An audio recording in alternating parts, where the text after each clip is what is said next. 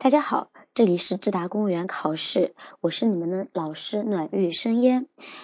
欢迎大家在微信公众号和苹果播客上搜索并关注智达公务员，同时也可以在荔枝电台上订阅 FM 幺六七八八五八来搜索更多的精彩的内容。那么今天我给大家分享的题目是组织题，你是基层的一名村官。领导要你在村内做一份关于村民对村委会的满意度调查，你会怎么做？答题如下：村民对村委会的满意度调查可以有效的反映村民们对我们工作的看法，也能够在今后为我们的工作提供更多的帮助，为我们更好的为村民办实事，让村民更真正的受益。首先，在调查的准备阶段，我会根据领导关于这份调查度。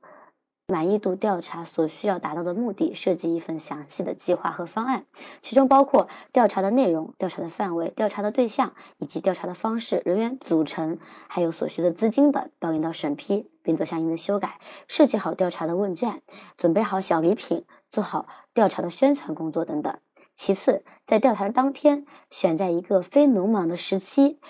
给村里的村民挨家挨户。发放调查问卷，并且告知他们，这一次调查问卷采取不记名的形式，只要填写就有礼品相赠。对于一些不方便写调查问卷的老人，